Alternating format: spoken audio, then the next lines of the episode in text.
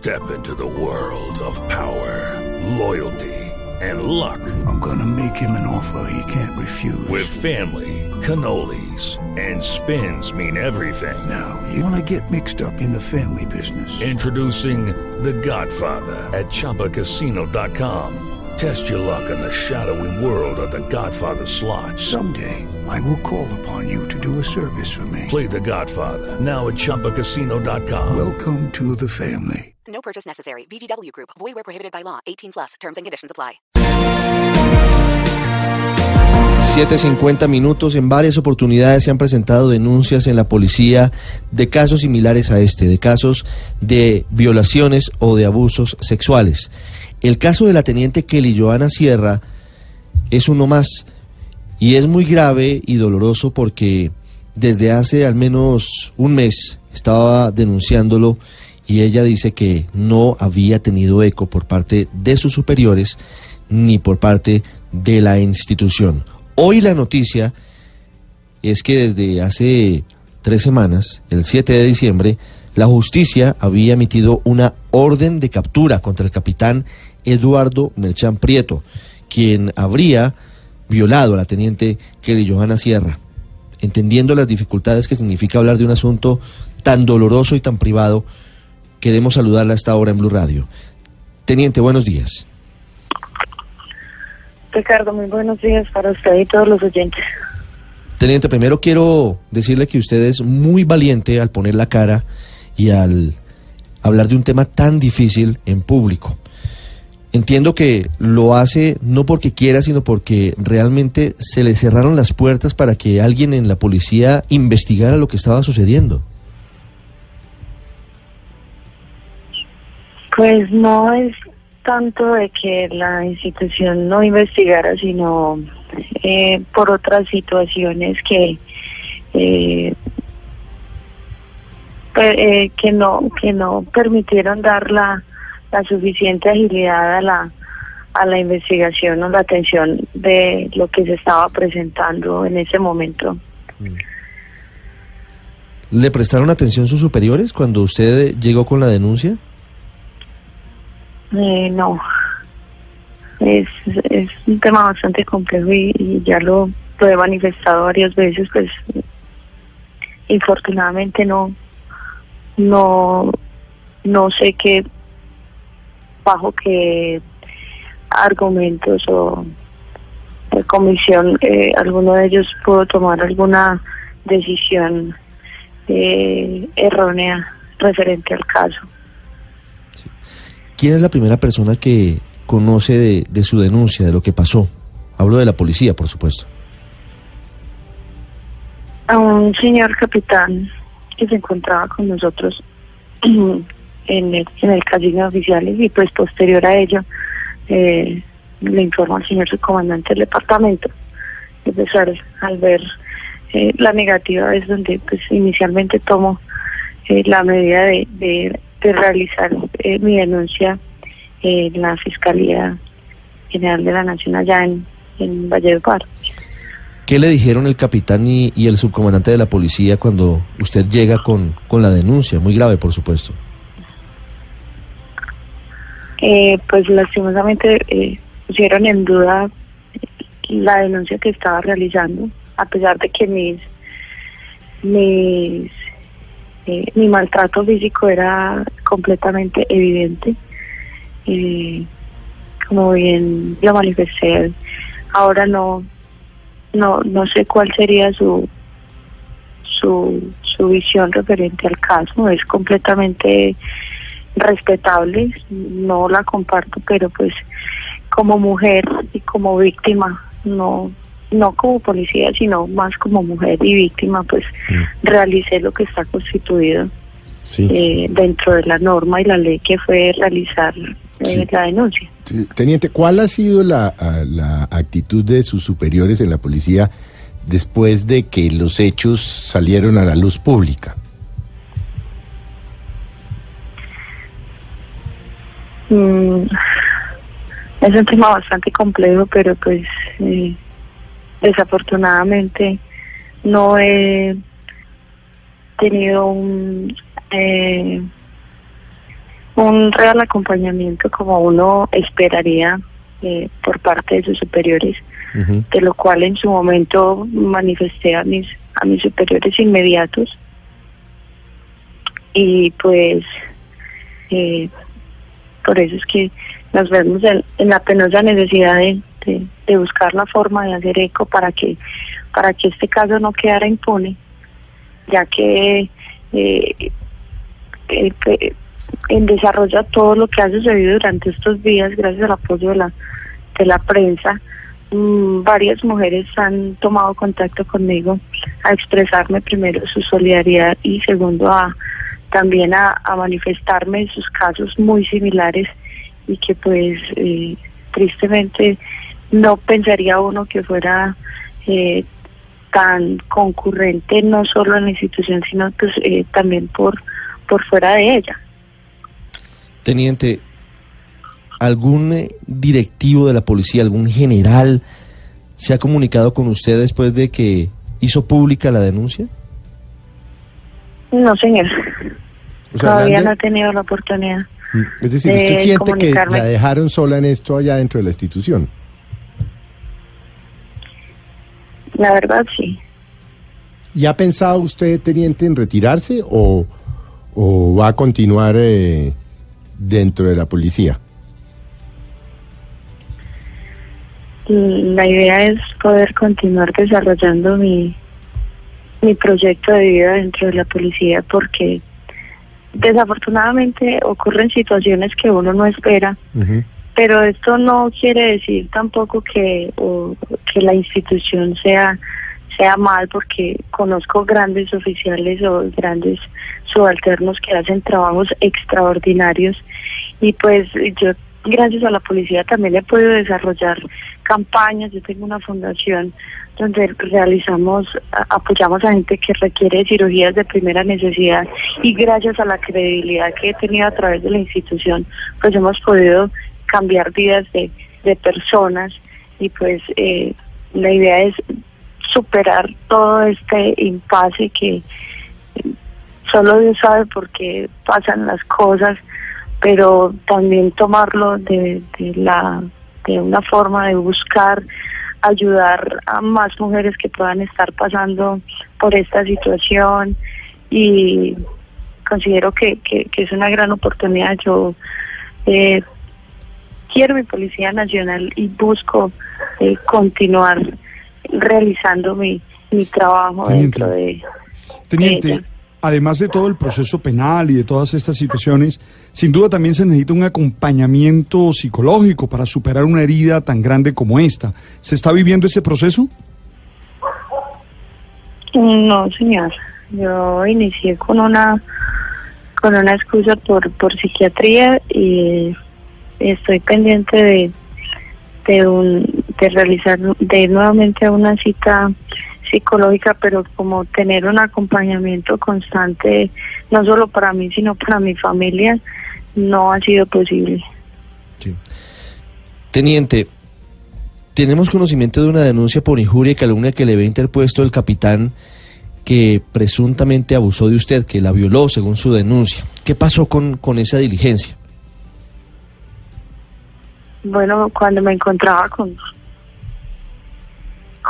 con, unos días de incapacidad después de este suceso, me entero a través de un periódico que este señor me había eh, interpuesto esta denuncia por una supuesta injuria y calumnia, eh, de la cual días después me llega una notificación de conciliación por respeto ante la autoridad, ante la fiscalía, me presenté para manifestar que no estaba interesada pues en la conciliación, pero para sorpresa no se presentan ninguna de las contrapartes, como es el caso de, de- del denunciante ni de su representante.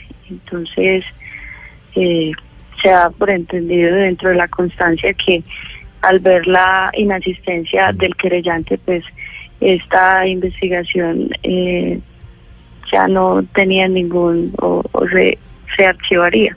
Teniente, ¿usted fue voluntariamente a la fiesta del 23 de noviembre en donde, según su relato, fue violada, fue víctima de abuso sexual por parte de- del capitán?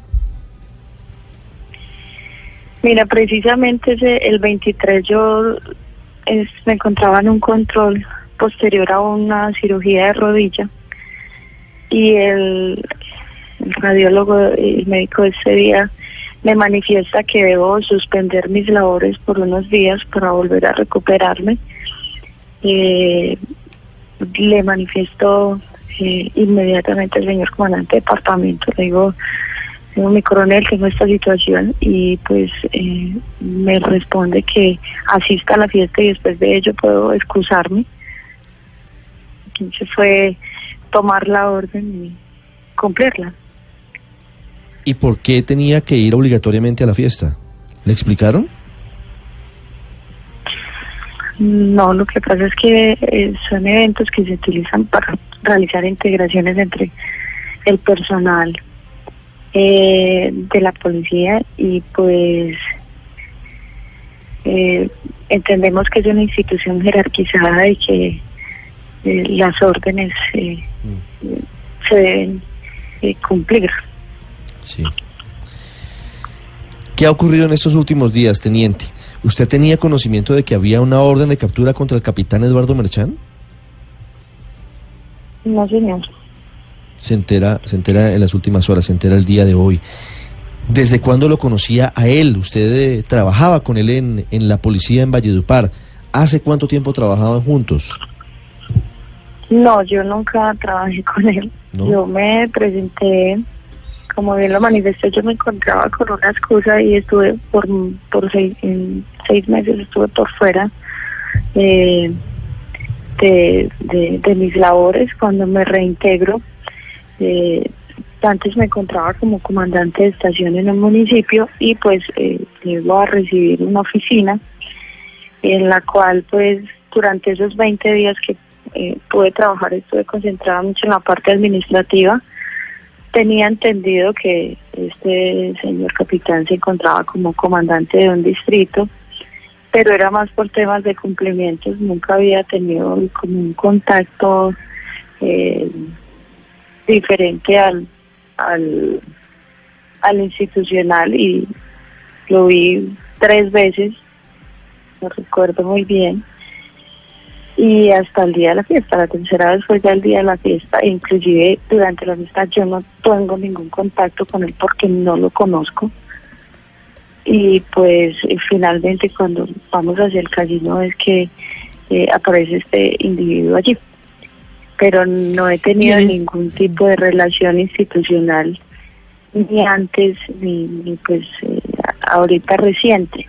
No había tenido ningún tipo de contacto con este señor. Y en, esa, en esas tres veces que lo vio, teniente, ¿qué pasó? ¿Hubo algún cruce de palabras, alguna insinuación por parte de él?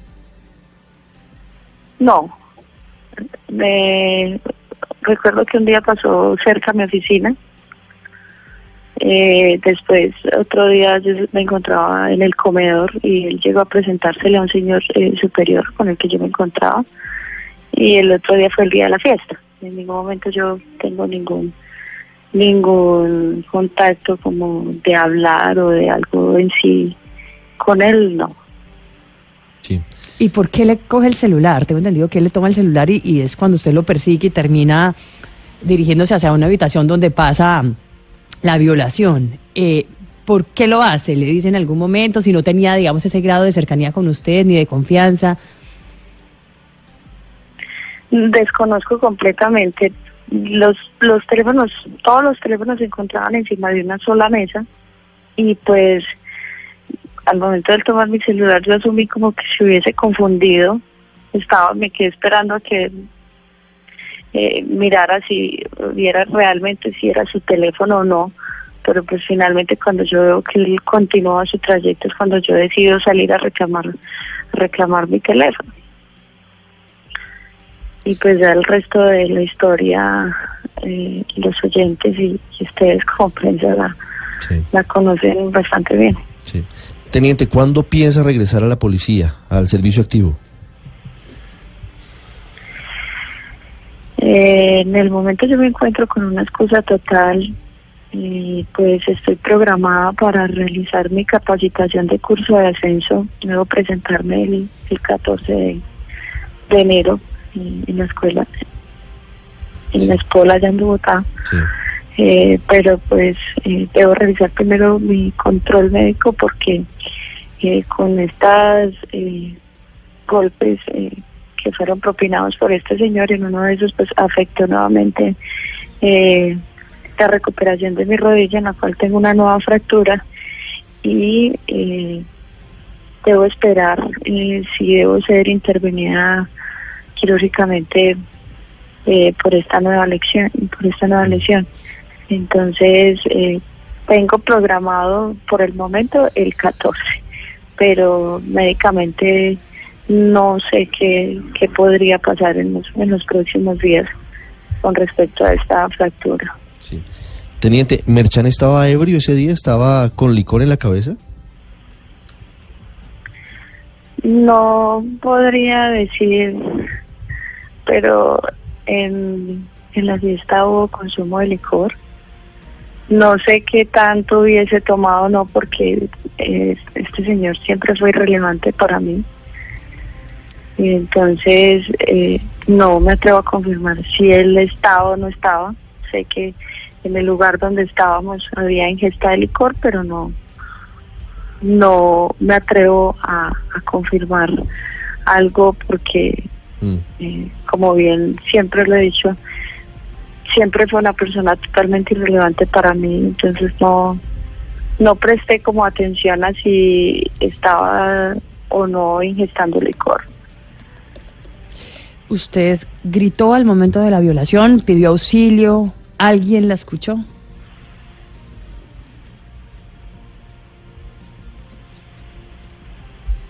Estas son preguntas bastante No, fuertes. entendemos, No, no, entendemos no, que y no, no vamos a entrar en detalles por respeto a usted, por supuesto, Es y no la vamos a revictimizar tampoco, es ¿no? parte es parte de lo Claro, que de lo que claro. es su vida privada de- y de la dificultad de volver a, a revivir un episodio tan doloroso. Teniente, le agradezco mucho por estos minutos. Solamente quería, hacer una última pregunta.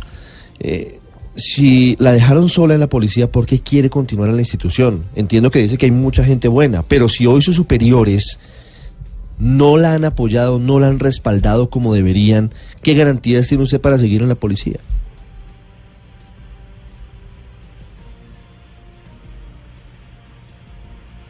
mi trabajo durante estos siete años como profesional y diez años contados con escuela.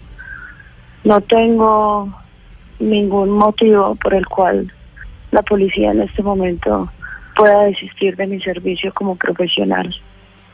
De igual forma, todas estas situaciones que suceden eh, son enseñanzas eh, de las cuales nosotros podremos aplicar mucho más adelante. Eh, inicialmente con el círculo que se encuentre a nuestro alrededor, nuestro equipo de trabajo, y esto puede ser desplegado a nivel institucional. Entonces, uno es policía por vocación y yo me encuentro en la policía por vocación, porque me gusta servir y mi verdadera satisfacción es sentir que puedo hacer algo por alguien. Eh, como bien lo dije, hasta el momento he realizado mi trabajo con todo el profesionalismo, con todo el amor.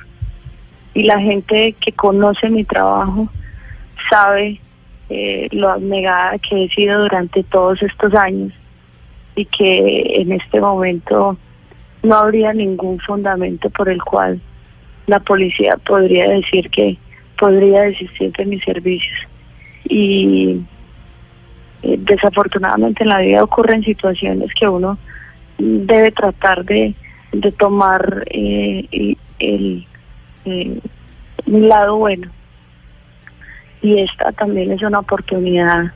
Estamos haciendo eco en otras mujeres que están dispuestas a hablar, que quieren, que quieren expresar todo lo que lo que les ha sucedido entonces también es una buena oportunidad para que eh, nosotros como institución volvamos a tener una credibilidad en, en con nuestra comunidad. Eh, sí, podemos hablar de un impasse, pero también hay que reconocer esas grandes personas que eh, se esfuerzan cada día por hacer su trabajo muy bien. Entonces, eh, cuando uno hace sus, sus cosas con amor, eh, pues esto para mí es una situación bastante difícil, pero pero pero la idea es es seguir y es seguir ayudando no solo a, a, a, a las mujeres policías, sino sino también a las mujeres que se encuentran en, en sus casas, que desafortunadamente también han sido víctimas de, de este tipo de atropellos y que me pude dar cuenta ayer que salí un rato, eh, yo me encuentro en, en- en mi pueblito y escuchar a varias mujeres hablar de situaciones similares y, y que por ese mismo temor, pues también es hora de que empecemos a cambiar un poco el chip y a educar a, la, a la sociedad con referente a, a estos temas porque eh, creería uno que no son tan corrientes, pero al momento de, de, de expresarlo públicamente, eh, se empieza a enterar de que hay muchas personas que han pasado por este tipo de situaciones. Teniente. Entonces, eh, es, es como mi, mi razón principal del por qué eh, es mi interés eh, en seguir dentro de, de la institución. Teniente, ánimo, fuerza, eh, la sociedad atenta a usted, eh, a vivir todo ese proceso de superación emocional, de todo lo que puede ocasionar una situación como esta. Estamos con usted y le expresamos toda la- todo el ánimo y toda la fuerza desde acá. Muchas gracias eh, por el apoyo y, y que, que Dios los bendiga. Teniente, gracias y de nuevo nuestro respeto y admiración por su valentía.